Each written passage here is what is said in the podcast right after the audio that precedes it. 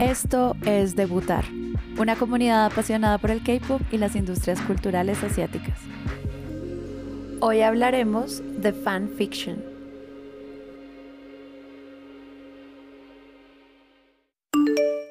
Bueno, hace mucho tiempo que estábamos planeando este episodio en el que queremos explorar otras creaciones del mundo Hallyu, entre esos la creación de los fans. Y yo no sabía muy bien por dónde enfocarlo, entonces Ivonne me dijo cómo vamos a traer expertos para hablar de fanfic y de creaciones creadas por fans. Y al principio yo dije, ¿por dónde nos vamos a meter por acá? Y luego resultó en que es una investigación que va más o menos hasta el Antiguo Testamento. entonces, pues ya que vamos a estar en esto, ¿qué más Ivo? ¿Cómo estás? Bienvenida a debutar. Hola, estoy muy bien, estoy muy feliz y emocionada de este capítulo. Sí, sí, sí, yo siento que le hacía falta este capítulo a debutar hace rato. Ángela Ramírez, Ann. Hola. ¿Cómo estás? Muy bien. Introduciéndome también en este mundo del fanfic. Y bueno, fanart conozco un poquito más, pero el fanfic sí, aprendiendo cosas nuevas. Sí, sí, sí, todo, todo un universo. Y entonces, para poder charlar de esto, tenemos una súper invitada aquí en nuestro estudio de debutar. Ella se llama Natalia Murcia, es escritora e ilustradora y la conocemos como Nana en nuestro staff de debutar. Hola, Nana, bienvenida. Hola, ¿cómo están todos? No, pues yo más contenta de que hayas venido. ¿Será que Nana quiere venir y dice, sí, yo voy? Lloré. hashtag felicidad. Sí, hashtag felicidad con Nana acá. Steak Popper y súper amiga del parche. Sí, me gusta mucho. Soy muy amiga de todas y de verdad estoy muy contenta de estar acá. Nerviosa, pero contenta. Acá te cuidamos. Gracias. Y empecemos entonces definiendo qué es esto, qué es un fanfic. Para quienes no están familiarizados con el término, pues el fanfic es como la forma corta de decir fanfiction o ficción de fans y eh, es una ficción creada por los fans, como su nombre lo dice. Para quien no le quedó claro, el fanfiction es una creación ficticia. Ficticia. Una ficticia, hay que ah, poner una línea roja gigante en ficticia. No existe, no pasa, no es real. No es real. Creada por fans y para fans. O sea, es, es una creación de los fans para los fans. No es la creación de los fans para el artista. Solo es inspirada en el artista o en la obra literaria porque el fanfiction puede ser creado con base en cualquier cosa que ya exista y que ya esté afuera en el mundo. Puede ser un libro, una película, una serie, un artista. Y lo toma como punto de partida y eso crea una comunidad que generalmente es, es el mismo fandom del artista o de la serie o de la película. o sea, hay una propiedad intelectual que puede ser una obra de arte, una película, una serie de libros, canciones, conciertos y a partir de esto los fans toman y, crean y transforman. Sí, crean algo. Fanfiction se refiere más que todo a la cuestión textual, literaria, o sea, es un texto, pero también pues ahí entran otras cosas como dibujos, cortometrajes, que pues eso ya se llama como es el fan art. Hay gente que crea viñetas, crean webs, eh, ahorita están creando eh, hasta videos, deepfakes, entonces, el mundo va creciendo a medida que va creciendo la, la tecnología. Realmente cada vez sí, cada vez crece más como las técnicas y cosas con que se hace más que todo el fan art.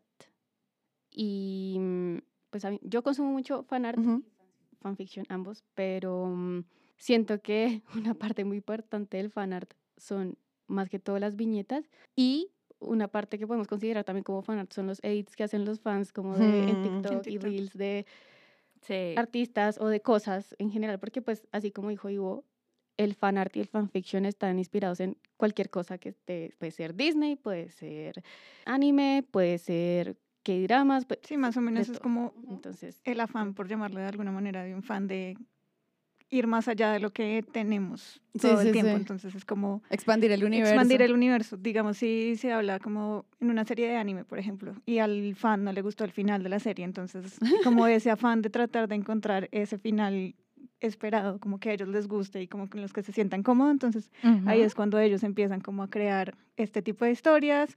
Digamos, en el K-pop es como estas ganas como de tener un mundo aparte de qué pasaría si este miembro y este miembro hacen tal cosa o qué pasaría si yo viviera al lado de uno de los de EXO. Entonces seríamos vecinos y me casaría con él para toda la vida, como esa necesidad como de crear universos alternos. Pero me gusta que lo plantees así porque recuerdo mucho el episodio que hicimos sobre Delulu eh, y las relaciones parasociales, que habían psicólogos que los clasificaban como una especie de pirámide.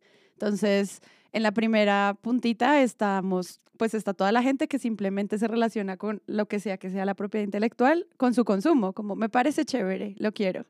En el siguiente nivel está la gente que invierte dinero en eso, entonces paga una boleta para ir a un concierto o a una boleta de cine y entonces ahí hay otro nivel de compromiso, entonces sigue siendo muy emocional. Que ahí está mucha gente en el planeta. Y en el siguiente nivel ya hay gente creando por eso. O sea, como que las relaciones parasociales son muy lindas porque invitan a que la gente cree es como te lleva a, tratar de experimentar con eso, a tener creatividad y amar. Y en el último, pues ya es que hablamos en el que pues se puede convertir en algo un poco tóxico y, obsesivo. Pero los, los tres otros son súper sanos y son espectaculares. Y cuando yo veo esa cantidad de gente descargando videos, editando, haciendo ilustraciones, como creando gracias a que otros lo inspiraron, pues no hay nada más lindo que pertenecer a un fandom que hace cosas tan preciosas o cose ropa o hace peluches o comida, lo que sea. Entonces estamos como, como ahí. Cuando estaba viendo el documento de investigación para este episodio me di cuenta que hay un montón de términos que no entendí. Entonces no sé si, por ejemplo, a las moguls que estamos acá nos podrían como ayudar en estos con los términos perdón a los que sí saben del episodio, pero pues Ángela y yo estamos como introduciéndonos en este mundo. yo leyendo estaba así como, wow, me ponía a pensar, es como, como así que hasta Blancanieves en realidad podría en su, en su momento ser un fanfic, porque es una creación de alguien a partir de una historia literaria que existió hace muchos años. Esto es demasiado grande y demasiado abarca demasiadas cosas desde hace muchísimos años, desde hace muchísimo tiempo y es como, Dios mío. Sí, sí, sí. Empecemos, hagamos un breve glosario de los términos que vamos a utilizar acá, así ustedes no se sienten perdidas y los, las personas que nos escuchan tampoco y pues ahí uno va aprendiendo y uno se va metiendo más en el mundo y ahí uno va a entender muchas de las discusiones que pasan en Twitter, en Tumblr, en todo lado que uno ve, porque es, estas son palabras que uno ve, pero a veces uno no entiende y uno dice, ¿qué es esto? ¿Qué? No, y nuestro canal de fanfics del servidor de debutar. Yo soy como. Mm". Eh, los fanfics tienen, digamos, cierta terminología. Uno, por el contenido que tienen. Entonces, el contenido que tienen, un, un término muy popular es el crossover. Entonces, el crossover, pues así como uno escucha el crossover en la radio y el crossover en, en otras instancias, es, es, es cruzar, es mezclar dos cosas que no tienen una conexión. Entonces, por ejemplo, crossover de fandoms. Entonces voy a escribir un fanfic de EXO y de BTS, donde los dos se cruzan. Entonces mucha gente va a decir como, oh, por Dios, ¿qué es eso? Eso no es canon.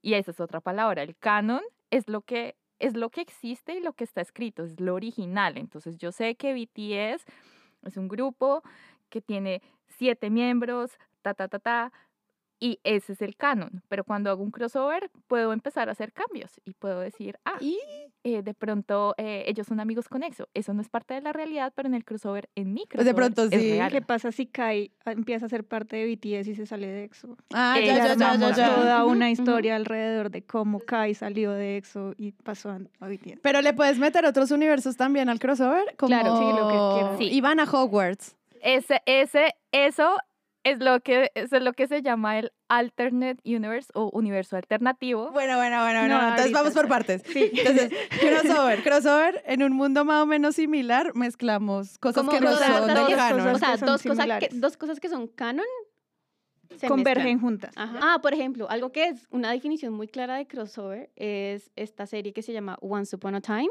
Y Once Upon a Time es puro crossover fanfiction también, porque realmente aparecen los personajes de Disney, aparecen personajes de... Cuentos de hadas. Blancanieves se casa con el príncipe azul y tienen una hija y la hija entonces no sé qué, conoce a no sé quiéncito y bla, bla, bla. Y todo esto se vuelve un revoltijo de cosas porque al final dejó de tener sentido, lo siento. Sí, no me funen, por favor, los fans de Once Upon a Time, pero pues al final dejó de tener sentido un poco. Amo. Pero sí, es, es esto, o sea, Once Upon a Time es la clara definición de un crossover. Y ahorita que empezamos a pasar a terrenos de Hogwarts, e imaginarnos, por ejemplo, a los miembros de EXO y de BTS en Hogwarts, eso es otro término que es lo que llamamos el AU o Alternate Universe o universo alternativo, que es sacar del canon o del lugar donde existen estos personajes y llevarlos a otro mundo distinto. Entonces, por ejemplo, eh, voy a hacer un fic de EXO, pero va a ser en el espacio y todos son Son aliens. haciendo parte del universo de Star Wars. Exacto. O no sé, o so- todos son vampiros, o todos son, o sea, son universos alternativos, o todos son doctores. Y estamos en un ER de eh, K-pop. Cosas ya, así. ya. Tengo una pregunta. Por ejemplo, para los, los grupos que tienen universos alternativos como Stray Kids o 80s que crean estos espacios o no sé, en el mundo occidental, Tony One Pilots, que tienen estos universos, si uno crea historias en esos universos, ¿es canon o es AU? Es, es ca- canon. es Es canon. Ah, me o sea, no tiene que ver como con la vida de ellos, en dónde están, sino como lo No, que como se la conoce. de ellos como O sea, grupo. literalmente tiene que ser un universo, un universo alterno. Porque, Ya. pues ellos crearon este universo y es parte del canon de esta banda o lo que sea. Y entonces, sí sigue siendo canon. Que uh, ya conocemos, por ejemplo, el canon que conocemos de Stray Kids y todo lo que, las historias que ellos han contado en sus videos. Eso es lo que se llama canon o el lore, que es como el saber popular. Entonces, ese es el lore y tú puedes empezar a crear cosas con base en ese lore, pero cuando tú ya empiezas a meter otros elementos de otros lugares que no los has visto en los videos, no han sido contados en los libros o las cosas que ellos tienen, el material que ya está creado por ellos o por su equipo crea- creativo, ya empieza a ser o un crossover, o un AU o cualquier otra cosa, cualquier otro de los términos que tenemos en la lista. Entonces es, es, es, es como es un lugar tan creativo, todo puede pasar. Me encanta. Sí, es como, digamos, cuando los fans pues, empiezan como a teorizar sobre, digamos, la, el timeline de, de 80s, como es tan amplio y tan grande, entonces los fans empiezan a crear como teorías y ahí, Claro. entonces sí, es un mundo bastante... Me gusta también que igual estos términos le, pre- le ponen como unos límites al creador para que, o sea, si se quiere ir muy lejos, pero también que ha- haga parte de estándares. Que eso pues, garantice también como que igual tenga sentido dentro del el fandom gen- en general. Y como lector te ayuda a identificar mucho también qué es lo que te gusta. Entonces tú dices, Ajá. ¿sabes qué? He leído muchos AUs y no me gustan los AUs. A mí me gusta todo lo que se adhiera al canon. Entonces, entonces el mismo autor, cuando lo publica, dice, este es un fic AU. Entonces uno ya sabe qué no esperar. y uno dice, ¿lo leo o no lo leo? O, ah, es canon, listo. Solo lo, lo voy a leer porque es lo que yo leo. Entonces, son, son esas pequeñas como marquitas que tú le vas poniendo al, al para que el lector se ubique y diga, ah, bueno, esto es, este es de mi, de mi gusto o no. Bueno, eso es dependiendo de, de como del contenido, pero también hay otras cosas y esto lo vamos a abarcar así rapidito, es, es dependiendo de la extensión. Un fanfic puede ser súper cortico, que es lo que llamamos como el one shot, que el one shot es uno solo, un solo capítulo y es algo que tú puedes leer de una sola sentada. Ese puede ser- tener desde 600 palabras o más, pero es de una sola sentada, es solo un capítulo y ya. O puede ser un fanfic que ya puede ser una novela y puede tener dos o más capítulos. Puedes llegar hasta 70. eh, el otro día había un, un fanfic, no lo leí.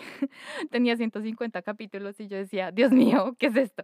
Pero depende de la extensión. Entonces, el fanfic, el one shot, las viñetas, que son 500, 100 palabras de una escena, algo que el escritor dijo, no sé dónde poner esto, pero lo quiero compartir. Entonces, es una viñeta, es un momentico, una escena súper chiquita.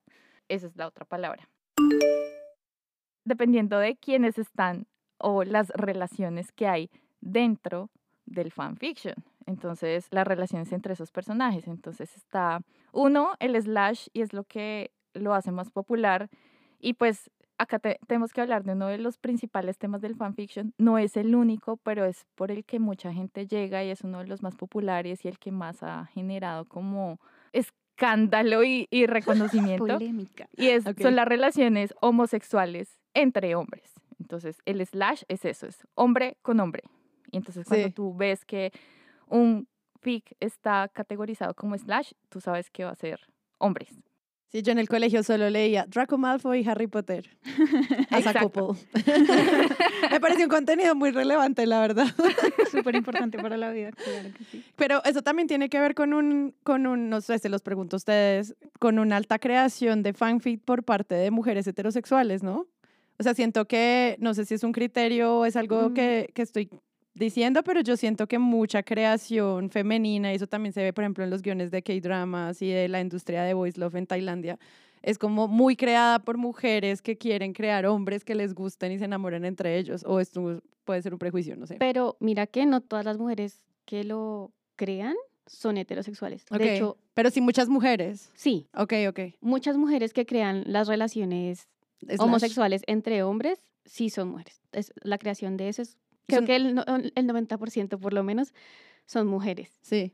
Hmm. Y de hecho, para mí que de pronto he leído algunas de las, de las autoras, la mayoría no son heterosexuales. Ok. O sea, sí hay un, una- un gran porcentaje de mujer- mujeres heterosexuales, pero también hay un gran, gran, gran porcentaje de mujeres que no lo son. Es que me parece una fantasía muy, como muy hermosa, escrita por mujeres, el hecho de entender el romance a partir de hombres, porque crea unas masculinidades distintas, crea unas masculinidades que se ven desde el ojo femenino de otra manera, que son muy, pues es, es- es muy prolífico, es, es enorme. Bueno, yo no sé, yo depende. Ah, Bueno, depende del slash que estés leyendo. Sí, no, Tóxicos y- todos, Y no, porque, o sea, yo también me remito también a, por ejemplo, la creación de mangas y anime en japonés yaoi, que es la relación hombre-hombre en japonés, y a veces es muy extraña, porque si hay ciertos clichés y como ya ciertas normativas a veces en la creación de esto. A mí me parece extraño, por ejemplo, que siempre hay un man que es, perdón la palabra, pero es un hijo de puta y está súper mamado y el otro es el que es el, el super bottom, que es súper eh, bonito y además es un escuálido también. Y hay cosas que son mucho más interesantes que uno dice como, bueno, esto se sale de esa normativa que yo había estado viendo y por eso uno ve más a manjuas y cómics y mangas y cosas de yaoi y relación de homosexuales, hombres, que son muy bonitas y que a veces sí vale la pena leer. O sea, entiendo de dónde puede haber mucha polémica con esto, porque seguimos como habitando un planeta completamente homofóbico y cuando uno plantea estas posibilidades hay gente que le molesta, no sé, ver a su idol relacionado con otro idol hombre. Y entonces ahí uno se hace como las preguntas sobre la apreciación del contenido gay y hasta dónde estamos dispuestos a consumir eso. Y en el fondo es como lo consume todo el mundo. Entonces siento que hay como unos niveles ahí de moralidad en el mercado que me parece interesante ver que no lo hagan como las grandes empresas, sino el mundo fan. El crecimiento del fanfic y su crecimiento en popularidad se dio mucho gracias al Internet y creo que comunidades como la comunidad LGBTI, pero también las mujeres que no han sido vistas muy seriamente en el mundo literario, encontraron Ujú, un ujú. espacio en el fanfic para poder autopublicarse porque no recibían las oportunidades de contar las historias que ellos querían contar. Y como el Internet es un lugar como tan democrático, eh, entre comillas, ¿no? Eso abrió un espacio y creo que también es lo que genera la satanización del mismo género del fanfiction, porque el fanfiction ha existido antes de que existiera el Internet. El fanfiction empezó, y lo estábamos hablando con Sara eh, antes de, de empezar a grabar el, el episodio, eh, como ella lo dijo, se remonta a el origen de los tiempos cuando la gente empezó a contar historias y, por ejemplo, uno de los ejemplos más comunes que vemos de, de los primeros fanfictions en la literatura, en la Divina Comedia, Dante se imaginó que uno de sus autores favoritos, Virgilio, iba con él y emprendía este viaje. Y él se lo imaginó. Y cuando tú, eh, eso es, eso es lo que entra en el, en el terreno del Delulu en ese entonces, porque el, el man escribió eso y se convirtió en una de las obras más amadas e icónicas del mundo pero porque fue escrito por un hombre, entonces lo consideramos literatura. Si lo hubiera escrito una mujer, ¿qué hubiera sido? O sea, ¿cómo lo, hubieras, lo hubiéramos llamado? ¿Hubiera tenido la, la misma repercusión? ¿Hubiera tenido el mismo impacto? No, porque lo escribió un hombre. Entonces, y así ha pasado con muchas historias. Por ejemplo, cuando salió Sherlock Holmes, salieron los libros de Sherlock Holmes, pero mucha gente quería seguir consumiendo el, el, el, material y empezaron a crear sus propias historias porque no estaban satisfechos con lo que salía. Y eso es lo que pasa cuando la gente consume algo que le gusta y empieza a tener su propio criterio y a ser crítico y decir, no me gustó el final de esto, yo me voy a inventar un mejor final. Cuando estabas hablando de la Divina Comedia, me acordé que una vez, pues yo tuve la posibilidad de visitar la casa de Víctor Hugo, que es este autor francés, que escribió El Jorobado de Notre Dame y, eh, bueno, otras obras maravillosas como Los Miserables. Y pues él entregaba publicaciones semanales de El Jorobado de Notre Dame y además de que tuvo un impacto gigantesco esta obra como en la vida parisina de esa época, porque cuando París quería tumbar todo lo gótico y construirse de cero, solo se permitió, o sea, se permitió que estuviera la Catedral de Notre Dame donde está, porque la gente era tan fan del texto de él que eran como, ¿cómo vas a tumbar la catedral? Estúpido. Y si ustedes van a París algún día, ese es el único resquicio que queda de lo gótico de la construcción, en, pues como en la ciudad. Esa catedral la salvó un, pues una no un fanfic, sino una escritura, pues de, de un man. Un fanzine. Un fanzine. Y mientras iba saliendo como esta novela y como se tardaba semanas en irse publicando, pues la gente empezaba a escribir fanfics, pues, o escribe, empezaban a adelantar información sobre el jorobado de Notre Dame y empezó a existir mucho arte de Quasimodo y de Esmeralda y de los personajes que cuando uno va al Museo de Víctor Hugo puede ver todos esos cuadros que sus fans le dieron, que obviamente ahora son parte de un museo y es arte, digamos, de alta cultura. Pero cuando uno lo piensa ver, eran fans. Eran fans de Quasimodo que lo pintaron y ahí se puede ver. Entonces, como que todo este tema también de validar este tipo de arte, yo creo que nos da una conversación larguísima porque ahora pues uno va a un museo y ve oh, unas piezas espectaculares es como, eran fans. Sí. Esperando su siguiente era entrega. Fan art, era fan art de, de, los personajes de la época, sino que era fan art del, del pueblo. Y ya. necesito, eh, Miguel Ángel, ¿me puedes hacer los 12 apóstoles bien guapos, por favor? necesito la photocard. La necesidad de dibujar a Jesús. Si uno va al Museo del Prado y va a la colección de apóstoles que pintaron todos los grandes artistas de la época italiana, que pintan a los doce apóstoles son photocards. O sea, qué pena con ustedes. Esas, esas laminitas que cargan las abuelas con la, con la, con la, con el rezo en la parte de atrás. Eso es un cartón de un. Es un cartón de un santo. Es, un cartón de un santo. Es un cartón de una mujer. De la abuelita. Ahorita, ahorita que mencionas eso, Sari, yo lo pensé, lo pensé ahorita que estuve de vacaciones, estuve en Florencia y uno va a la Galería Uffizi y en la Galería Uffizi hay más de, no sé, de 200 eh, anunciaciones y ¿Cómo así? Todo el mundo estaba pintando anunciaciones. Esas son las photocards de la, de la época y los de la Uffizi. O sea, los Uffizi dijeron voy a coleccionar todas las photocards de la Anunciación de la Virgen porque las necesito todas y lo lograron. Entonces, es que no hemos cambiado nada. Es el mismo nivel de obsesión.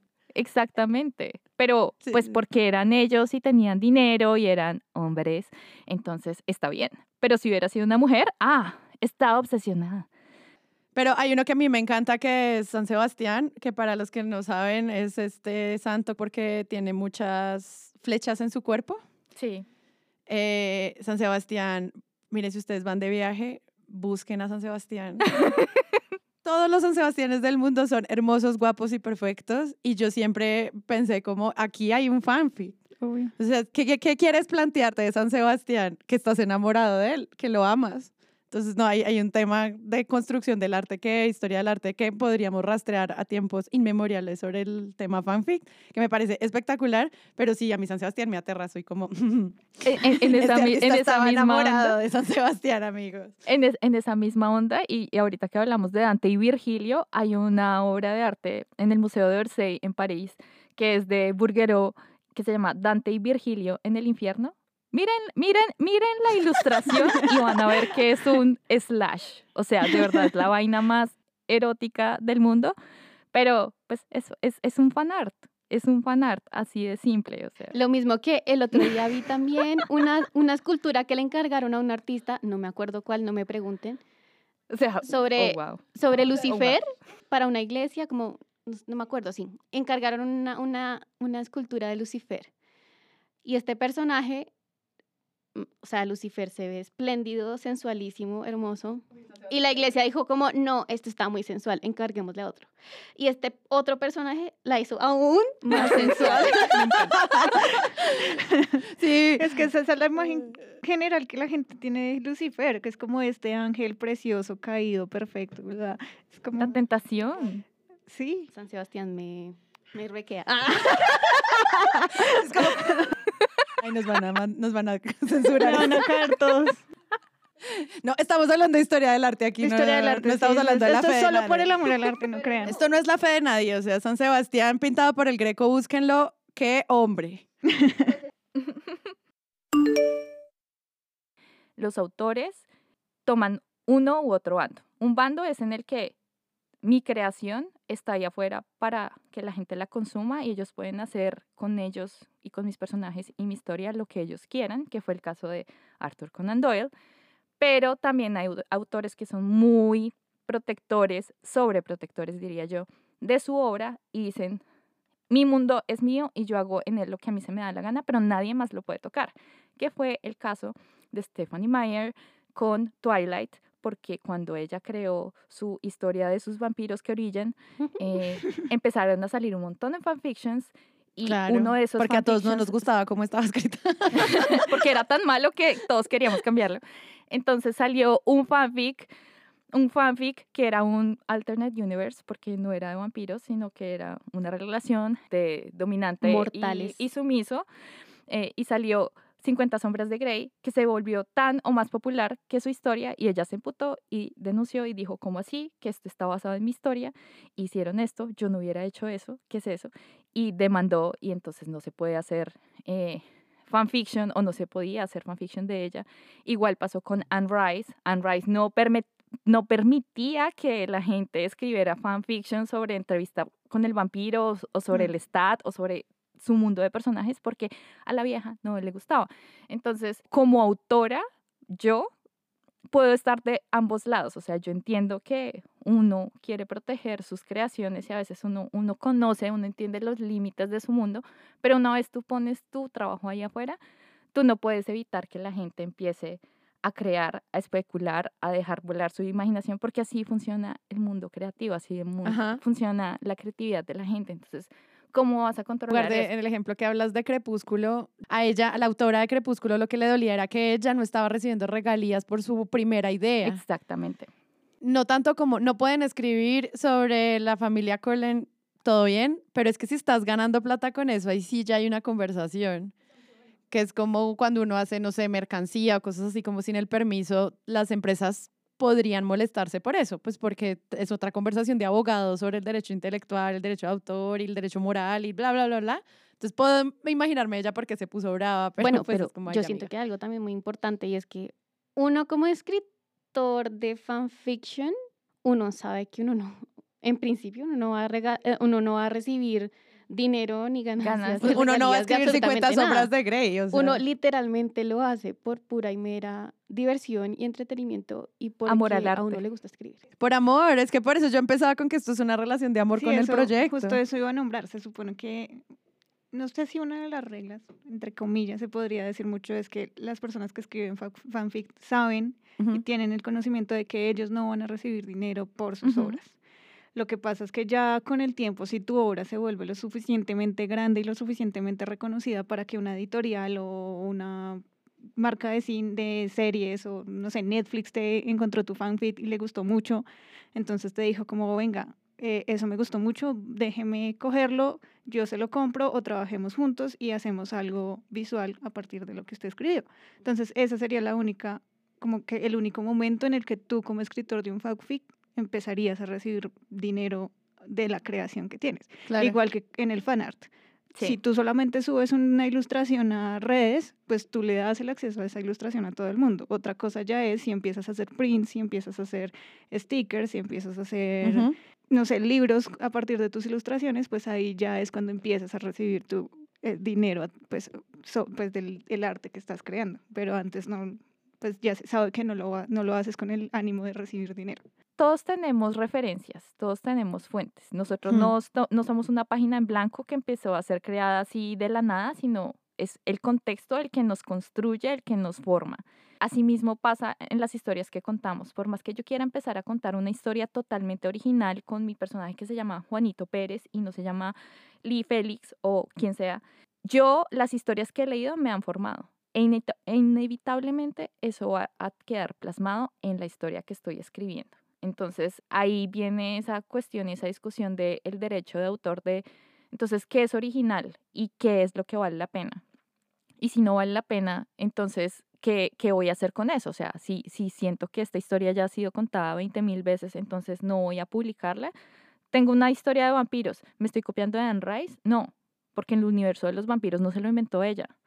Claro, y además siento que no todos los fanfics, y aquí pregunto, tienen que publicarse o sí. También pueden ser una experiencia personal del fan tratando de solucionar una duda del producto y ya. Total, totalmente. tengo uno que no he publicado ni nada. Y hay, hay muchas cosas que uno se guarda, o sea, sí o sí uno se guarda muchas cosas. Y bueno, algo que me gustó que dijo Ivo es que uno cuando lee o cuando escucha cosas y todo, uno muchas veces como escritor o como ilustrador, uno sí o sí va a usar esos referentes que uno tiene en su cabeza. Y eso ya es como por default, o sea, ya es una cosa que no es que uno, ay, voy a usar el referente de no sé quiéncito para escribir de esta manera. Entonces, como yo, por ejemplo, yo leo mucho Neil Gaiman, entonces voy a terminar escribiendo como Neil Gaiman. No, sino porque uno, la manera en que escriben los, los escritores que uno lee o la manera en que dibujan los ilustradores que uno sigue, pues muchas veces está ahí presente. No, y yo siento que las influencias y las referencias hacen parte de otra conversación,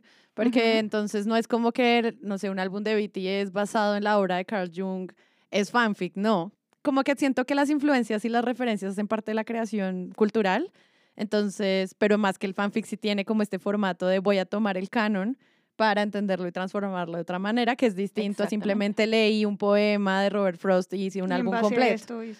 Ajá, exacto.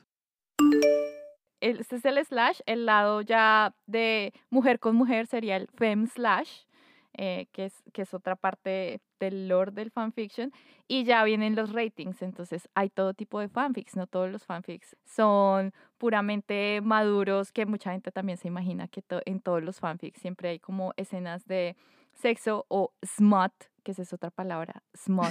Cuando uno lee el smut es que es, o sea, solo hay escenas eróticas y de sexo. Porque hay gente que le gusta solo escribir eso y hay gente que solo le gusta consumir eso. Es porno literario. Ok, está bien. Si te gusta, bien por ti. Pero también hay otros ratings. Entonces, por ejemplo, hay, hay unos que son fluff. Entonces, el fluff es que es romántico, es suavecito, te hace sentir bien y solo oh. como, o sea, como que es como un abrazo. A veces uno quiere solo leer una historia que lo haga sentir bien y enamorado de la vida o enamorado de su personaje favorito. Ese es otro tipo y así van variando como los géneros literarios. Entonces hay fantasía, hay romance, hay drama. Misterio, terror. es, infinito. Yo creo que otro importante agregar ahí, el drama en el fanfiction, cuando el drama es muy triste y eso, es el angst. El, angst. es o lloras o lloras, no hay de otra. sí, es depresión, o sea, los una de angst para no son para cualquier deprimido. Ah, muy bien. Sí. Estás triste y te Como esas personas que ponen a sus personajes en situaciones muy difíciles. bueno, pero ustedes escriben fanfic. Cuéntenme un poquito de esa experiencia y cómo que las llevó a esa exploración. Todo comenzó a... yo desde adolescente, o sea, yo tenía unos, yo tenía unos 15 años y pues yo era muy fan de bandas como Panic at the Disco, My Chemical Romance, The Academies, bla, bla. Y, de hecho, por, no, yo conocí a mi hermana a los 13 años. Y a partir de ese momento, yo compartía muchos gustos con ella. Me di cuenta de muchas cosas en mi vida, como que no me gustaban los manes en ese momento pero sí me gustaba verlos juntos. Entonces, gracias a mi hermana, yo entré a este mundo. hay una cosa que era muy conocida en ese entonces, que hoy en día no se hace tanto, que era el roleplay. Literalmente en el chat tú eres una persona, el personaje que tú querías coger ya fuera mm, Frank Hierro y yo era Gerard Way. Ok. Literalmente estaba actuando como ese personaje y en el chat hablábamos así. Entonces ella decía como teníamos la conversación nor- normal y siempre en asterisco se ponían las acciones que hacía cada personaje. Y esa es una, de hecho, es una parte muy importante como del, del fanfiction y como cuando uno escribía, pero esas cosas se quedaban solo para Y uno. bueno, yo corría el año 1997. No, mentira. yo, empecé, yo, empecé, yo empecé a escribir fanfiction a raíz de Sailor Moon. Eh, yo fui una de las primeras niñas en mi, en mi cuadra en tener internet, entonces tuve acceso a los primeros foros y ahí fue donde me enteré qué era el fanfiction y qué eran los eh, roleplays, porque yo también empecé haciendo roleplay. Eh, empecé a hacer fanfiction de Sailor Moon, después fue El Señor de los Anillos, después fue me de Harry Potter y así fui saltando de fandom en fan- fandom, fandom, hasta que pues ya llegamos a el terreno actual. Yo siempre consumí, a mí me encanta el fanfiction porque me parece un lugar muy libre y me gusta mucho cómo ciertas personas de verdad mejoran su habilidad de escritura Ujú. y soy muy crítica del fanfiction. Yo leo fanfiction muy malo para que otras personas no lo lean y hago reviews porque Para los o sea, reviews. me gusta me gusta mucho consumir y de verdad apoyar a la gente que de verdad tiene un talento y le pone el amor porque tú lo ves cuando lo lees. Y ahorita, pues que recientemente estoy más como en el fandom de Stray Kids, he encontrado para autores que de verdad, o sea, uno dice, estos, o sea, son genios, de verdad. Joyas. Es gente que tiene una afinidad y una sensibilidad que uno dice, yo algún día quiero escribir de esa manera. Y pues no sé, no, no me acuerdo bien cómo nos encontramos con Nana. Un día terminamos hablando, todo surgió, fue por una foto que yo dije, ay, esto tiene material para fanfiction. Y ella dijo, ay, también, sí, no sé Sí. qué. Y empezamos a, a- a molestar porque fue molestando en Twitter. Y al final dijimos, ay, escribamos esta historia y empezamos a escribir la historia juntas, que también es algo atípico porque generalmente la escritura del fanfiction es muy solitaria, es generalmente tú sola como Sí. autora o autor y te sientas y pones ahí tu cerebro, pero de cuando en cuando hay creaciones pues colectivas, como el caso de Nana y yo que creamos un fic juntas. Eh, y tiene ese feel de roleplay también porque las dos sabemos a quiénes escribimos, las dos conocemos nuestros personajes y decimos, yo sé que yo no puedo escribir de la manera en que tú escribes a Félix, entonces te voy a dejar a Félix y yo voy a escribir, no sé, a Hyunjin, por ejemplo. Entonces, cosas así. Y yo ya lo había hecho antes porque en el roleplay, pues tú encuentras gente con la que te gusta mucho escribir y tú empiezas como a rebotar ideas y ahí es donde tú encuentras y también ves que hay otra gente que de verdad está ahí por el amor al arte de escribir y no solo por el amor al artista o a la obra sobre la que estás Mm. escribiendo. ¿Cuál es el gran argumento del fanfic de ustedes? El fanfic se llama Blue Water Lilies y se trata de eh, el dueño de un museo en Corea que es Hwang Hyun-jin, eh, que está buscando un asistente para ayudarle y su mejor amigo que es Bang Chan, es abogado, eh, le presenta a su gran amigo australiano Félix, que es diseñador de videojuegos. Y pues ahí se desarrolla una historia como de amor muy slow burn. O sea, el slow burn es que es una historia que se tarda en desarrollarse. Acá no hacemos fanservice, acá hacemos desarrollo de personaje intenso, puro y duro. Y, y, y, y- y ya, es la historia de amor de estos dos personajes y el descubrimiento de, de sus sentimientos por el otro. Y ya. ¿Cuántos capítulos lleva ya este? Ya terminó y son 30 en total. El título de nuestro FIC es porque es una, creo que de ambas, es una de las pinturas favoritas de nosotras de Monet. Y porque nos gusta tanto el arte y porque nos gusta tanto los museos y todo esto, pues obviamente queríamos hacer algo así. No, además que les toca eh, investigar sobre el mundo del arte en Corea y cómo funciona una galería, un museo y etcétera, Investigamos de artistas, artistas contemporáneos, fotógrafos, o sea, lo que mencionamos es real. Los lugares que mencionamos son reales.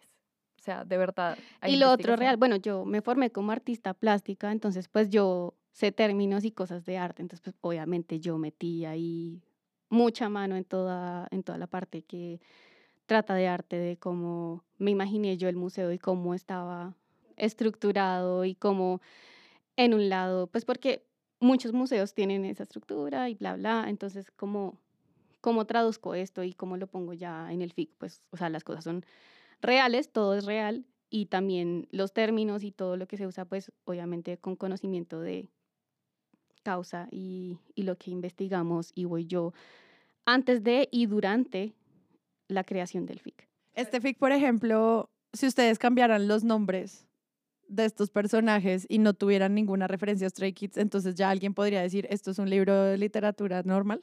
Sí. A mí me O parece sea, lo, lo único que lo hace fanfic es que están usando los personajes que la gente ya reconoce su cara.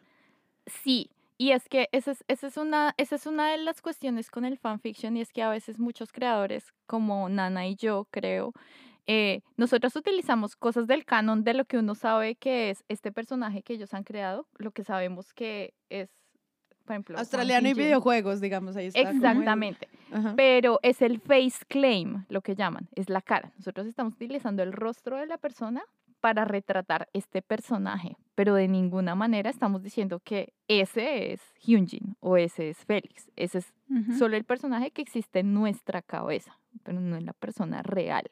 Y por eso, otra vez, el disclaimer y la aclaración siempre al comienzo es como lo que estamos narrando viene Es de nuestra ficción. imaginación, es Aunque- ficción. Es como, aunque sabemos que Ban Chang podría haber estudiado Derecho y ser un idol famoso, en este caso solo es un abogado y nos está Solo es prestando su abogado. rostro. Exactamente. Ya, ya, ya. Wow. y te imaginas a Banchan y ya. Y cuando uno describe la sonrisa de Banchan, pues uno sabe cómo es la sonrisa de Banchan y es lindo verlo. Y Banchan en traje, y ya uno sabe cómo se ve Banchan en traje.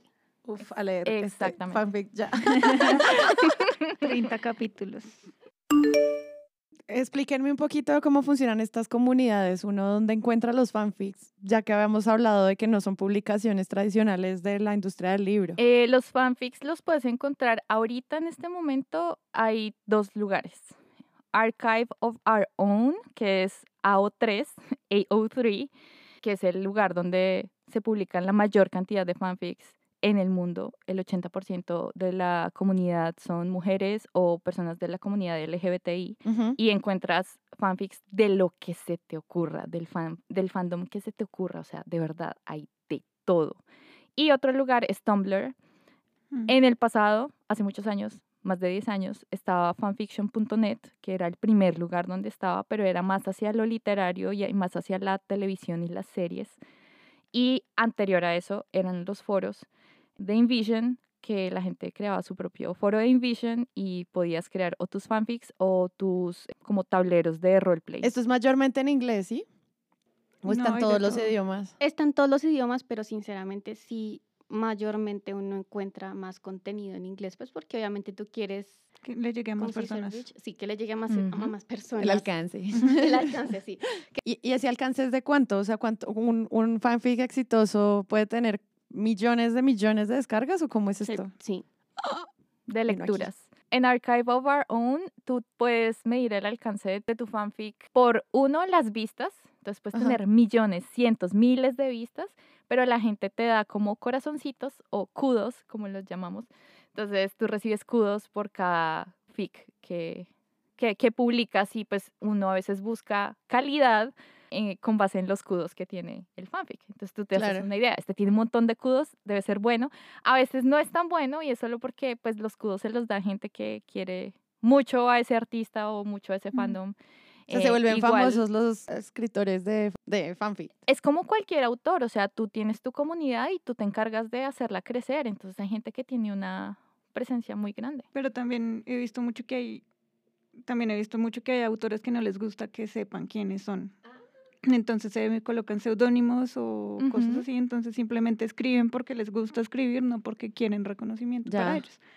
De hecho, sí. De hecho, creo que la gran mayoría, incluyéndome, somos anónimos para Sí. nuestros lectores. Ajá. Sí. O sea, nos, sí, o sea, yo no tengo una foto mía en mi perfil ni de Archive ni, ni en Wattpad. Ah, porque, por ejemplo, otra de las plataformas es Wattpad.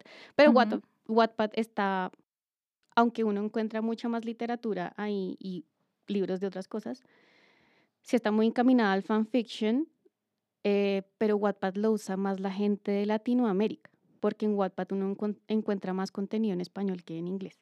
A pesar de que sí puedes encontrar en inglés, pero uno encuentra más en español. Pero bueno, volviendo al tema, sí, uno realmente es un anónimo, un escritor anónimo. Y mucha gente sí se queda con el seudónimo. Incluso hay gente que publica como, hey, ya tengo un nuevo capítulo en Twitter, pero pues literalmente no se sabe quién es. Sí, porque digamos, eso pasa mucho en la comunidad K-pop, que muchos, y anime también. Muchas personas, digamos, en Twitter no, no manejan su Twitter como un Twitter personal de ellos, sino simplemente son Twitter creados para como pasar contenido de sus idols. Entonces, básicamente uno no sabe realmente quién es la persona que está detrás de ese Twitter, entonces simplemente es como, bueno, sí, publiqué esto, ¿quién eres? No tengo ni idea, simplemente es una persona con la que yo interactúo todo el tiempo en Twitter y me cae bien y ya.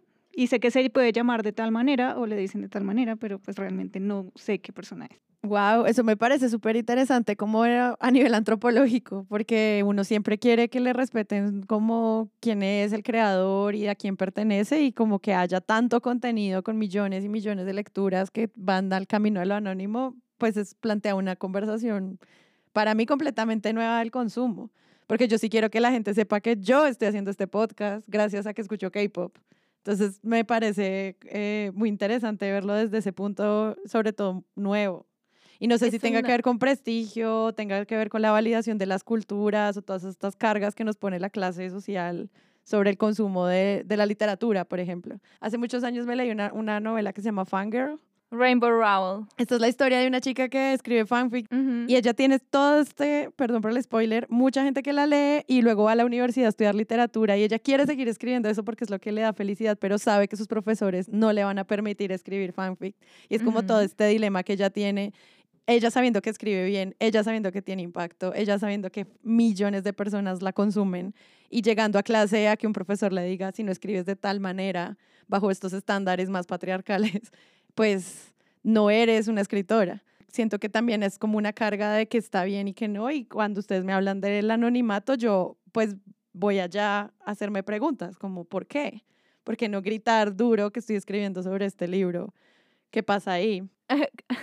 como autora te puedo decir, porque yo he estado de ambos lados. Yo antes era de, de esas que valoraba mucho el anonimato y yo escribía mis historias y nadie sabía, ni siquiera mis amigos sabían que yo escribía fanfic, porque a mí me da pena decirle a la gente que yo escribía fanfiction, porque hay cierto estigma y es que eh, o no eres un escritor serio o hay escribes historias ridículas que, ¿cómo se te ocurre escribir historias donde dos hombres se enamoren? Y como que esa presión a uno, como que, y pues, ¿por qué no? Y no sé qué cambió, pues personalmente para mí en el camino, pero últimamente creo, bueno, sí, sí, sé que cambió, fui a terapia. Me encanta. Fui a terapia y mi terapista y mi terapista me dijo, me dijo, me, porque pues es algo muy personal mío y yo le decía, es que a mí no me gusta llamar la atención. Y dice, pero ¿por qué no? Si eres buena y por qué no vas a querer llamar la atención haciendo algo que haces muy bien. Empieza, atrévete a compartir lo que tú creas poquito a poquito con una célula chiquita y la vas expandiendo y la vas expandiendo. Entonces yo dije, bueno, voy a empezar a compartir esto que estoy haciendo con gente y que la recepción era positiva. Y también empecé a encontrar otra gente que también decía como en ese mismo nivel de confesión como, ¿tú escribes fanfiction? Yo también. Pero era mi secreto. Y uno como, oh, por Dios. Entonces, cuando tú encuentras como esa resonancia con la gente, uno dice, no me siento tan raro, no me siento tan solo, Sé que mucha gente lo está haciendo y es gente que también yo he admirado mucho y considero que es súper buena, entonces no está tan mal. Y tú vas ganando confianza y vas ganando confianza. Y por ejemplo, yo ahorita ya digo como ahí, todos los domingos es como, hay nuevo, nuevo episodio de Gold Rush, vayan a leer y pongo el link y ya.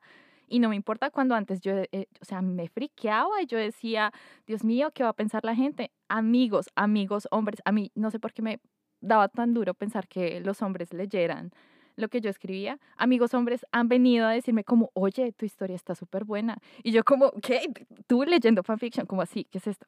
Entonces, eso genera conversaciones, pero también entiendo a la gente que decide mantener su anonimato porque de pronto el contexto en el que te manejas igual no te va a tomar igual de en serio, no te van a apoyar. Eh, también puedes tener como pues cuestiones de tu trabajo, Si eres una Mm. persona muy pública, obviamente no puedes poner tu foto como yo estoy escribiendo un fanfic sobre Stray Kids". todo, todo este debate sobre el placer culposo tiene una carga muy grande de clasismo y de machismo detrás. Sí, también de No, no estoy diciendo que esté mal el anonimato, estoy diciendo que, que uno no quiera aceptar de frente que le gusta el K-pop frente a un montón Ujú. de periodistas Ujú. señoros, que eso me pasa a veces a mí cuando tengo encuentros como con mi otro lado profesional y en el que tengo que hablar como con, no sé, inversionistas. Me dicen, bueno, ¿y cuál es tu podcast que más te hace feliz? Y yo, "No, pues debutar. y, y cuando esa gente, y te miran, como, ¿qué?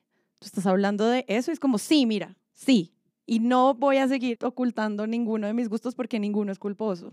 Eso ha Claro. sido también un trabajo de autorreconocimiento de terapia, pero yo sé que es muy difícil en el fondo pensar eso y a mí me da mucha rabia que se crea que el contenido creado por mujeres sobre universos canon o paralelos o lo que sea sea baja cultura o haya que esconderlo. Siento que depende mucho del contexto en el que uno se crió. Entonces, digamos, una sociedad que es completamente machista, opresora con las mujeres, que es homofóbica, la, pues obviamente que tú salgas y digas, bueno, yo escribo fanfic y ahí escribo sobre hombres teniendo relaciones o sobre mujeres teniendo relaciones y aparte también escribo cosas políticas y ese tipo de cosas, pues obviamente te- te puedes poner hasta en riesgo.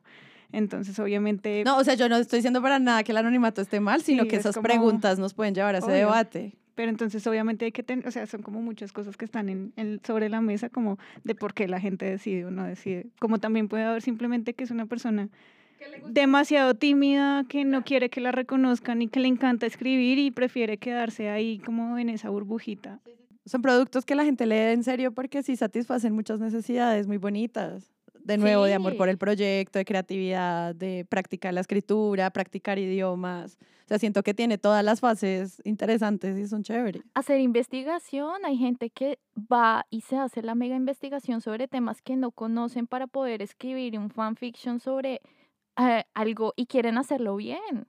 Claro. Y no se lo toman a la ligera. El otro día estaba leyendo un fanfiction de ER, muy médico y la vaina. La persona se puso a investigar de qué se trataba una patología y la explicó súper bien y al final del capítulo dijo como, me demoré un montón en sacar este capítulo, pero es que lo quería hacer bien, me tocó leer un montón sobre esta patología, no quería decir cualquier babosada.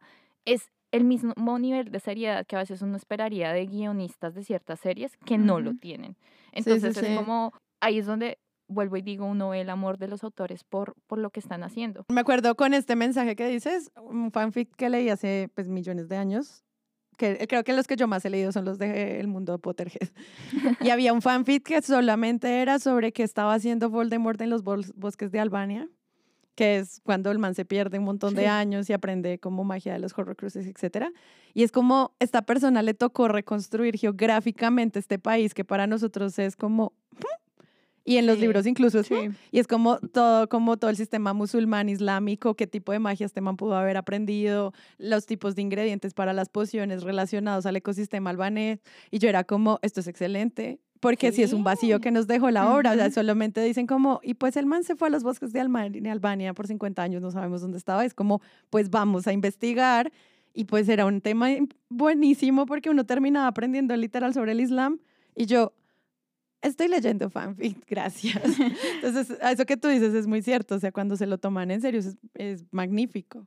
Es increíble y, y uno puede enamorarse de un tema. O sea, yo me he enamorado de temas y he aprendido un montón por fanfiction o por estar escribiendo, porque yo digo, ay, el otro día, pues no sé, uno de mis fanfictions es sobre música. Yo tuve que leer un montón sobre música, sobre teoría musical para poder escribir el bendito fanfiction. Me demoré como un año en escribirlo, pero lo hice y aprendí. Eh, tuve que leer un montón sobre Chopin, por ejemplo. Eh, pero ahorita que, que mencionabas esos, esos ejemplos de ser una persona pública y escribir fanfiction, un ejemplo de la vida real y de nuestra industria, de la industria de la que estamos hablando, del K-pop, eh, en Corea, eh, un político del People Power Party, del PPP, que se llama Yang Ye-chan, el man escribió en su pasado, hace mucho tiempo, una historia sobre un doctor que hace como medicina herbal y conoce a una chica que es una cantante que canta súper lindo y tiene una relación con ella, eh, pero ella tiene una condición en sus cuerdas vocales. Bueno, es toda una historia, es todo un drama. Y salió a la luz, era él quien había escrito el fic. Entonces, obviamente se armó el escándalo porque la gente empezó a hacer conjeturas. Ay, ¿de quién es el fic? En la historia, la, la, el personaje, la cantante, se llama Lee y Jun, pero todo el mundo sabía que era IU. Entonces, esta historia, sí. Les, entonces le sacaron y dijeron, ay, este man escribió el fanfic de IU y en ese fanfic hay una escena eh, de contenido sexual, como así, cómo se atreve a escribir este tipo de contenido, deben sacarlo del partido, esta persona no merece ser tomada en serio, mejor dicho, fue el escándalo. Y el tipo al final historia corta, el tipo se defendió, él dijo, no puedo creer que estén armando un escándalo por una historia de ficción, una historia de fantasía, yo nunca dije que era ella, si ustedes decidieron ponerle el rostro de IU, eh, allá ustedes, pero esto pertenece a mi, a mi creación literaria y yo no lo voy a bajar y no, me, y no me voy a salir de lo que estoy haciendo porque pues es mi creación y ya, pero entonces la gente lo empezó a criticar por el, el tipo de contenido que él había creado pero él se, él se mantuvo en su posición, lo cual admiro mucho y dijo como si ustedes están teniendo problemas con una novela de fantasía, eh, entonces no se va a poder crear ninguna novela, ningún web drama, ningún webtoon, porque esos, ese contenido también proviene de inspiración de otras personas del mundo real. Entonces, ¿qué? ¿Qué vamos a hacer? Pero la, o sea, la polémica más grande pues está alrededor de cuál es, o sea, cuál es el límite que se cruza en el fanfiction. Y obviamente ese límite tiene mucho que ver con la parte not safe for work más 18 porno de claro. los fanfiction. Porque, pues si bien, por ejemplo, si hago un fanfiction de, no sé, Naruto, pues son personal, eh, personajes muy ficticios, así como literalmente son ficticios desde un inicio, como que igual no hay problema. Y eso que hay cosas horribles que uno encuentra, más que todo de fanart. Pero cuando son personas de la vida real, en las que tú inspiraste tu historia, fanart, whatever, pues obviamente hay gente que se ofende un montón. Entiendo, porque hay cosas que, hay cosas de cosas. Sí, o sea, no, no a la violación de derechos humanos, por Como favor. esa línea que uno debe mantener para respetar también a, a tu idol, ¿sabes? Como, bueno, está muy bien escribir sobre ellos, las relaciones que pueden tener, que en muchos casos también están infundados por la misma industria, pues porque para nadie es un secreto que en la industria estos chips que existen es porque eh, generan views y generan vistas y generan palabras, o sea, como que nombren al grupo y bla, bla, bla, pues eso, eso es marketing. Marketing, exactamente. Ellos alimentan. Exactamente. La misma industria alimenta que la gente tenga estos pensamientos de que, oiga, sí, Lino y Han son novios, lo que sea. O Sani y Uyon son bla. Entonces, obviamente eso pasa todo el tiempo, pero entonces ahí existe como esa línea en qué momento estás sobrepasando eh, el contenido que estás creando para ya hacer algo que puede de alguna manera ir respetar a la persona de la que estás escribiendo, pues porque al fin y al cabo es eso, son seres humanos. Claro. Entonces, pues lo que decía Ana, no es lo mismo escribir sobre Sailor Moon a crear algo desde cero a partir de una persona existente y pues el, qué pasaría si alguna de estas historias le llega al idol o a la persona como qué van a pensar o cómo se van a sentir también. Entonces también es como esa pelea de qué está bien o qué está mal. Claro. Siento que esa línea, esa línea de la que habla Anne, que hay que saber trazarla muy bien porque en un comienzo el fanfiction nace del fan para el fan. Uno nunca crea fanfiction para que el idol lo lea. Si el idol termina leyéndolo, es otra cosa. Es diferente a que yo haga fanart, un fanart súper lindo, y lo comparta con todo el mundo. Ay, miren, eh, este es mi homenaje para X artista. Y otra cosa es que yo cree fanart para que él lo vea, que también está igual de bonito, si es lindo, pero también hay gente que crea contenido ofensivo y con todo el ánimo de herir o de difamar la imagen del artista. Y por eso uno ve en fanfiction particularmente cuando tú inicias eh, el proceso de escritura, uno ve como el disclaimer o en la introducción que la gente dice, esto es puro trabajo de ficción. No estoy hablando que estos sean hechos reales. No los shipeo en la vida real. A uno le toca poner ese tipo de notas para que la gente entienda que esto es solo por mi diversión y por mi eh, proceso creativo y no porque yo esté tratando de poner ahí afuera eh, especulaciones o fake news o noticias de, eh, de, cualquier otro carácter que involucren a esta persona. Y más en un mundo tan desinformado, tiene todo el sentido que tengas que hacer el disclaimer para que la gente no crea que esto es una noticia real. No solo por eso, sino porque hay gente que en serio es cuando uno no hace esas aclaraciones, literalmente la gente a veces se toma muy en serio eso, pero siento que también es la gente que es como que ya se pasa también incluso esa persona del límite de sobreprotección de su idol también. Sí, como ese cuarto nivel parasocial que hablábamos. Exacto, como que ya se cree que es, mejor dicho, la protectora de no sé quiéncito y entonces no escriban sobre mi hombre porque él no es así, no sé qué, bla, bla, pero chica, es ficción. Yo siento que cuando uno, por lo menos en el fanfiction, pues uno sí escribe con los nombres de ellos y eso, y pues obviamente uno, pero uno incluye traits de sus personalidades, sí, pero al fin y al cabo es otro personaje. Claro, es que las personalidades que conocemos de ellos también hace parte de lo que ellos han decidido mostrar y nosotros Exacto, no tenemos ser cómo saber si eso es un rol que están llevando a cabo o son ellos genuinamente. Ujú. Culpa del. K-pop es que lo han creado de tal forma que parece verdad, Ujú, pero no tenemos ninguna herramienta para verificar eso. Exacto. Ninguna. Exactamente. A menos que Pues uno se el cree que es que así es ya. mi bias, pero no sabemos porque tú no lo conoces, no sabes sus miedos, no charlas con él, no, no somos sus amigos, de verdad, Ujú. somos sus fans. Sí. Más allá de las cosas que ellos muestran, uno realmente no sabe toda la realidad de las cosas. También hay una parte importante, con los fanfics pasa, pero con el fanart hay, siento que hay dos comunidades. Comunidades y formas de hacer fanart. Está el Safe for Work, contenido que puedes ver en el trabajo Sí, contenido que puedes ver en el trabajo. y en el transporte público. y Not Safe for Work, que es literalmente... puedes Contenido que mejor no te vean que no estás Exacto, estás consumiendo. consumiendo. Exactamente. Entonces, en estas dos comunidades, porque si están bien separadas, hay gente que en, en- en la comunidad del Safe for Work es como, no entiendo por qué la gente hace fanarts tan horribles y no sé qué. Pues bueno, ahí empieza toda la po- polémica de la parte de la mojigatería, entre comillas, de la gente que no le gusta ver a sus idols en situaciones pues comprometedoras. Y está la otra parte que es como, pues igual, esto es para nuestro entretenimiento. ¿Qué pasa? La comunidad del Not Safe for Work sí está, o sea, sí tiene una buena estructura en cuanto a que hay mucha gente que literalmente es como, si tú me sigues a mí, es porque vas a censurar nombres de los idols que se ven aquí en, lo- en mi trabajo.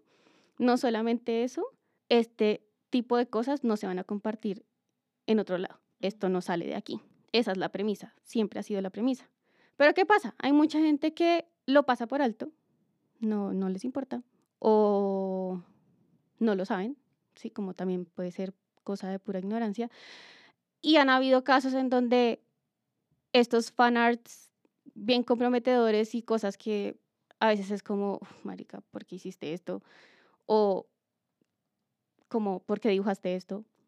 Pasan a una red y a una plataforma más, más visible. Obviamente, en algún punto, en esto más visible, los idols van a encontrar sí o sí estas cosas. Por eso es la gana de, por favor, censura nombres, por favor, eh, no compartas esto en otro tipo de plataformas ni nada, porque esto, No lo que, tagues dice- la lo que cuenta dijo oficial. bien Ivo hace un momento.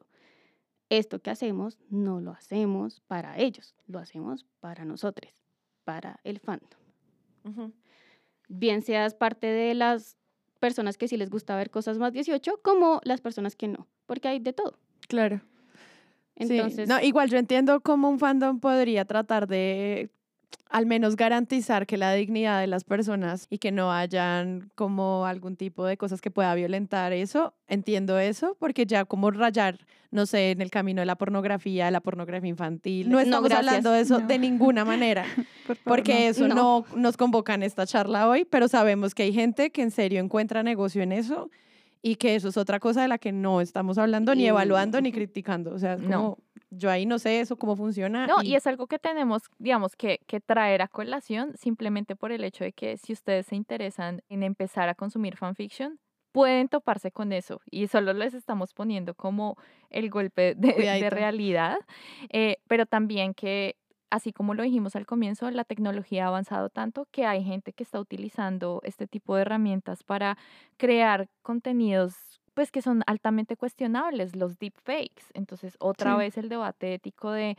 un deepfake de unos idols haciendo, no sé, haciendo una práctica que, que es tabú en general, o nada más los covers de inteligencia artificial que están poniendo en tela de juicio, digamos, el talento de ciertas personas o te ponen a pensar qué tan bueno es que yo esté consumiendo este, este contenido porque es un cover, no lo hizo, no lo cantó esta persona y es una canción de otro artista con el que ni siquiera es amigo, entonces, ¿qué líneas estoy cruzando con esto? Y asimismo, creo que van a generarse muchos más debates porque la tecnología va tan rápido ahorita nada más.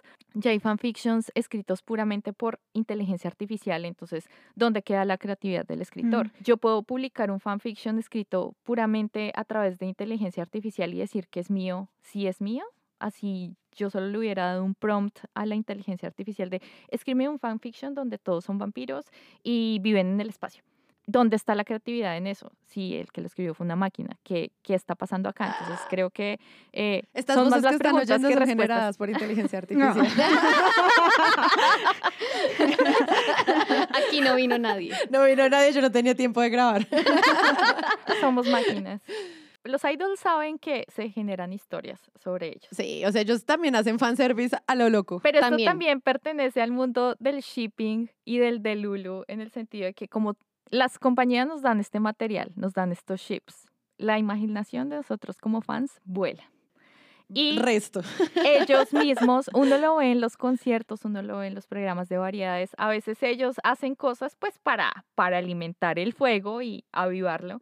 La línea se puso súper difusa porque pareciera que ellos leyeran fanfiction o nos dieran mucho más material y perfeccionaran lo que ya estaba en nuestras mentes, pero lo hacen aún mejor. Entonces, no es que ellos lo estén leyendo, sino que ellos conocen también la mente de sus fans que como que siguen creando contenido especial para que se generen más ideas.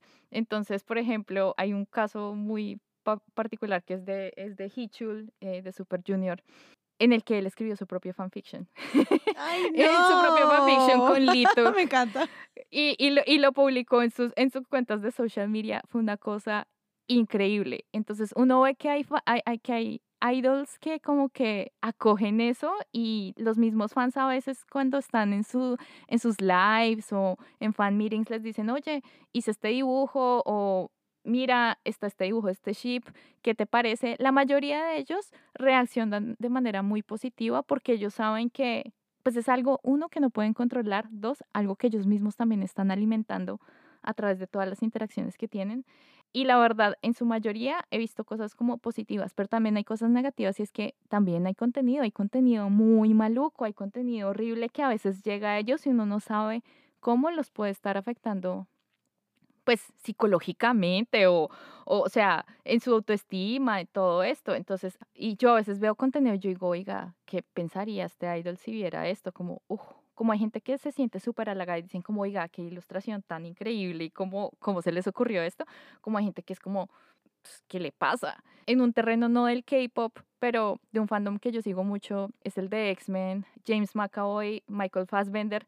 Esos dos alimentan, o sea, un día les mostraron una, una, o sea, fue una ilustración súper, súper pervertida. Y llega James McAvoy y dice, momento, pero es que yo acá, acá yo soy el sub. Sí, yo debería ser el dom. Y todo el mundo quedó como con la, o sea, con la quijada en el piso y es como, Fans murieron en "What?". ese O sea, momento. el paradigma se rompió y empezaron a generarse más fanfictions donde Charles Xavier era el Dom y eh, Magneto era el Sub, porque solo hizo ese comentario y el mundo explotó, y eso fue hace como 10 años.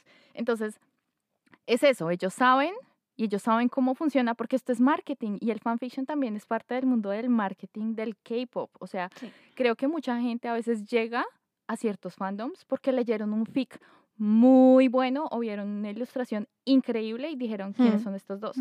O los edits de los que hablaba Exacto. Ana ahorita. Exactamente, entonces eso es parte de ese contenido generado por el usuario que no hemos empezado a abarcar y creo que hablaremos en otro capítulo de eso.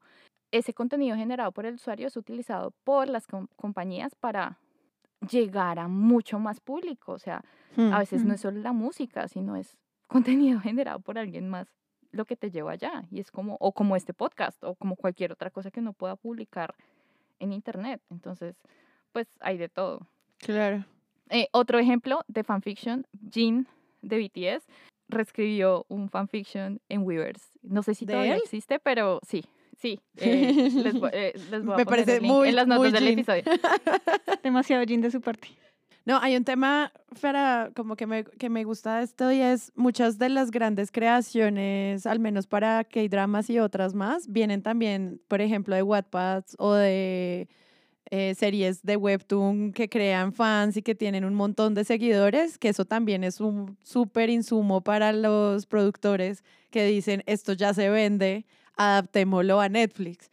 Esto ya tiene fans, adaptémoslo Pues, de a hecho- series, a películas. De hecho, la misma, el hype con TXT, BTS y Enhypen, Ujú. ellos tienen sus propias historias de Wattpad.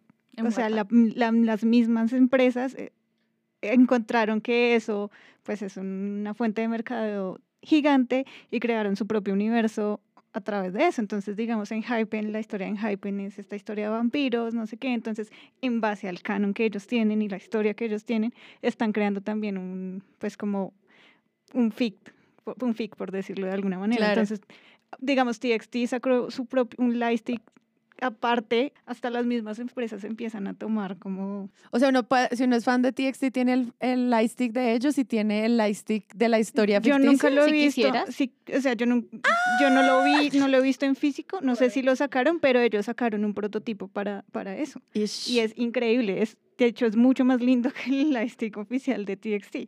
Entonces, como que empiezan a jugar con eso también, como la creación de los fans y como esto empieza a mover un montón de gente. Entonces, ¿qué pasa si yo también como empresa con- consigo gente que escribe de esta manera y empiezo a crear yo mis propias historias a través de lo que ya tenemos hecho? Entonces, pues también como ese juego de cosas. Como gente llegó al K-pop y a Astro, por ejemplo, por Chaunu. Ujú. Porque una coreana escribió un webtoon que se llama True Beauty y decidieron hacer la adaptación en la que Chaunu es el protagonista. Entonces, para la gente que no sabía que eso había sido un webtoon. Que esto y es crea- llegaron a, a que ver, esto no es fanfic, es la creación completamente No, nueva de la es- chica adaptada. Ajá, ya. exacto, sí, ella, ella misma creó una historia. X y vieron potencial en esto y dijeron, no, vamos a hacer un drama y el drama va a tener a Chaunu como protagonista. Entonces hubo gente que llegó a- eh, al drama, porque pues K-dramas vemos la mayoría de K-popers.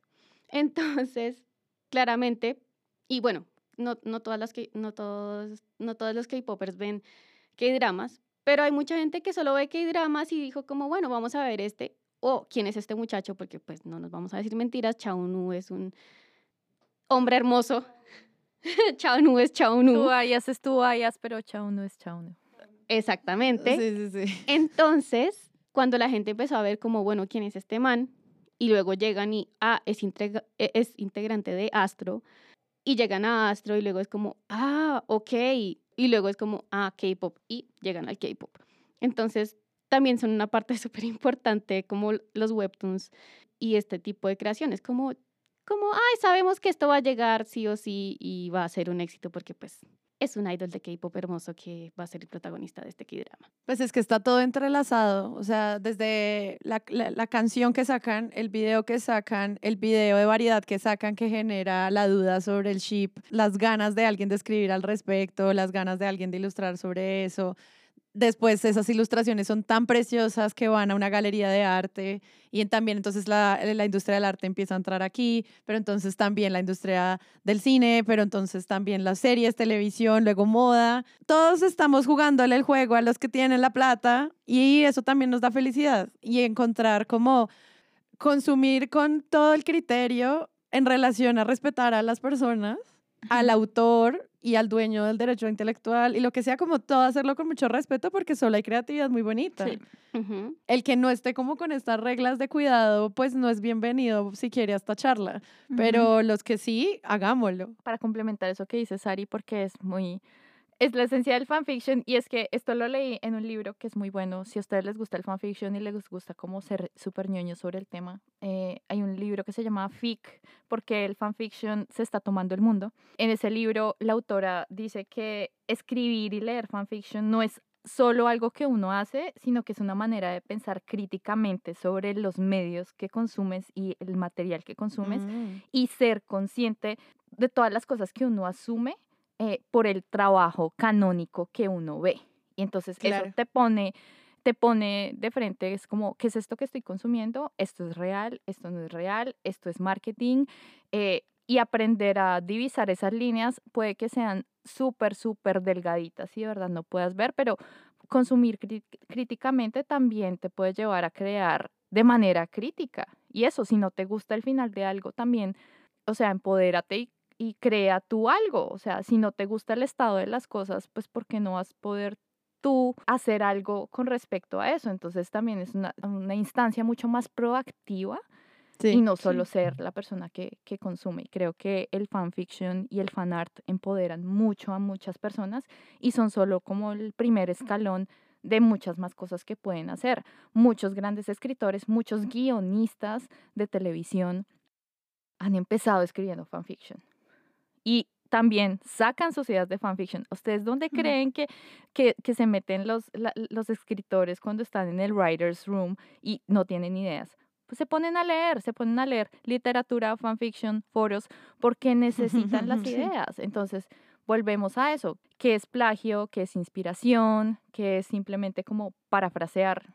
O sea, Mm. hay que, hay que ser muy consciente de eso y creo que, que como fans debemos tenerlo como súper, súper en la mente, seamos creadores o no. Muchas gracias, Ivo. Gran conversación. Hablemos de fanfics todas las temporadas, por favor. Todas las temporadas. Ay, no, los invitamos al Discord para que sigamos la discusión. Si leen fanfictions, si han leído buenos fanfics, por favor recomienden. Yo siempre estoy pendiente A la búsqueda. de, a la búsqueda de buenos fanfictions, pero también si han leído muy malos, eh, pasen también. Ah, Siempre, sí, sí, sí. siempre en búsqueda de referentes y de fanart y de fanfiction por este lado. Sí. Muchas gracias, Nana. Ven siempre, por favor. Cuando me inviten aquí estaré. me encanta, me encanta hablar. Y Ann, gracias por venir a debutar. Siempre es un placer verlas y hablar con ustedes.